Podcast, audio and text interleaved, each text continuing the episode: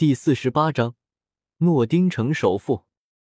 看着学院里面的皮蛋成功了之后，萧晨赚了很多钱。几天下来，萧晨估摸着也赚了几十个金魂币。萧晨发现，原来这钱这么好赚的。他也发现了商机，在斗罗大陆还没有人会做皮蛋，若是自己开办一个皮蛋厂的话，一定会非常的赚钱。好不容易来一次这斗罗大陆的世界。怎么不也得好好的活一次？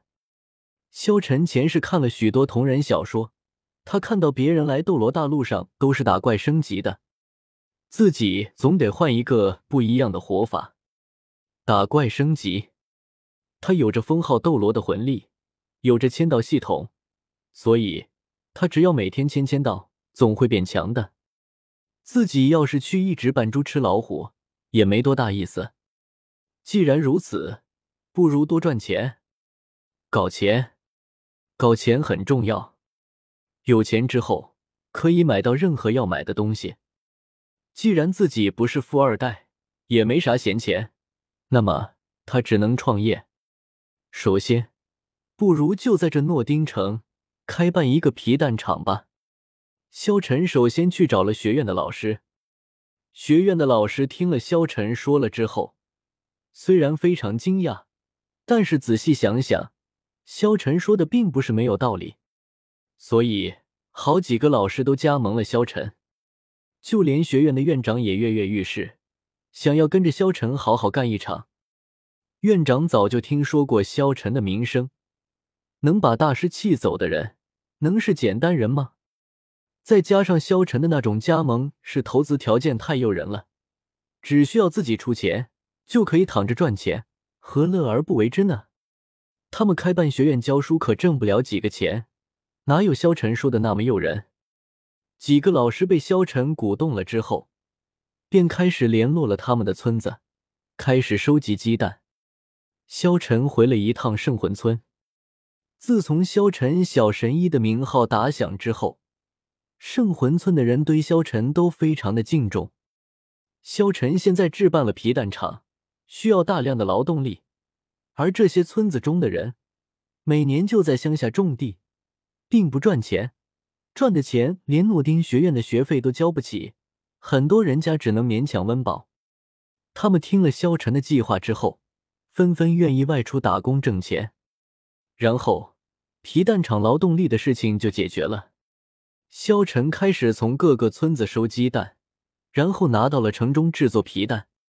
一开始。皮蛋并不好卖，但是萧晨宇的老爹可是城主。萧晨宇将皮蛋带回去给他父母一吃，顿时皮蛋就流传开来了。那些有钱人都开始买起了这个新鲜玩意。后来，皮蛋这个词语在诺丁城就渐渐的传开了。萧晨的皮蛋厂一开办好，每天都有着无数的人在疯抢着皮蛋。虽然说皮蛋或许对于萧晨来说并不算是什么稀奇玩意，味道虽然不错，但是也算不上是极品。但是这是一种新事物，是一种新鲜的玩意，所以一旦出世，很多人都想要尝试一下这种新鲜玩意，所以销量自然也就高了。然后，萧晨掀起了诺丁城的一场皮蛋热，无论是富贵人家。还是黎民百姓都要争先抢后的来购买皮蛋，同时，皮蛋产业的发展也带动了诺丁城的发展。为了给萧晨提供鸡蛋，好多商人立即就投资开办了养鸡场。还有，萧晨发现，斗罗大陆可不止鸡这一种可以下鸡蛋，还有很多可以下蛋的魂兽，它们的蛋也可以用来做成皮蛋，而且。做成皮蛋之后，味道更棒。然后，诺丁城忽然发展了一种职业，叫做捡蛋人。他们每天在魂兽森林之中徘徊着，为的就是寻找魂兽的蛋。这样的蛋卖给萧晨，价格自然很高。但是萧晨制作成皮蛋卖出去的话，价格可以高个三四倍。当然，这种皮蛋只能够上那些有钱人的餐桌。不过，那些有钱人为了能吃这种魂兽皮蛋，倒不至于多花几个钱。皮蛋产业的兴起，让萧晨赚得盆满钵满。萧晨拿赚来的钱，诺丁城开了一家酒楼，叫做红尘酒楼。然后，萧晨招来了厨师、打杂的，将酒楼开办了起来。因为萧晨发现斗罗大陆喝的酒，都是那种没有提纯的米糠酒，不好喝。萧晨就制作出蒸馏酒，顿时也是引起了一阵热潮。萧晨还发明了臭豆腐、麻辣兔头、火锅、烧烤等多种菜式。萧晨还把魂兽送上了餐桌。萧晨发现，这斗罗大陆的很多魂兽都非常的美味。但是奇怪的是，竟然没有人吃魂兽。人人都想着要魂兽的魂环，但是就没有人想过，其实魂兽的肉价值才高啊！很多魂兽肉都非常的好吃，所以萧晨就发明了魂兽肉的菜式。由于萧晨的红尘酒楼菜式新颖，酒又非常的好喝，所以萧晨的酒楼生意也是爆满。过了一两年的时间，萧晨便在诺丁城开了两家分店。又过了两三年，萧晨在整个诺丁城已经拥有七八家红尘酒楼了。萧晨开办的酒楼已经遍布了整个诺丁城。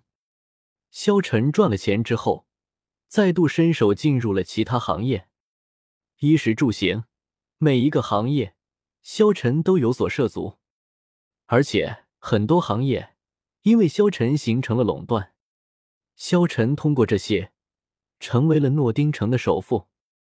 在诺丁城，一提起萧晨，便不再是当年那个打败大师的武魂理论大家了，而萧晨也有了一个新的身份——诺丁城首富。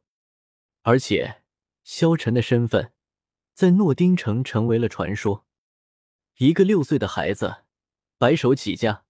在诺丁城发展商业，等他十二岁的时候，六年的时间，他就成为了诺丁城首富，诺丁城最有钱的人。这样的人，怎么能不让人羡慕，不让人称赞？现在，整个诺丁城之中都是萧晨的产业：皮蛋厂、皮革厂、纺织业、滴滴马车，各方各业都有萧晨的身影。六年的时间转眼就过去了，萧晨也来到了十二岁。这时候的他个子慢慢的长高了，而且他的脸也长得越来越俊俏了。无论是古月娜、小舞，还是王秋儿，他们的身体也都长大了一倍，一个个都长成了水灵灵的小美人了。只有唐三也长开了一头银色的头发。小麦色健康的皮肤，俨然成为了一名美男子。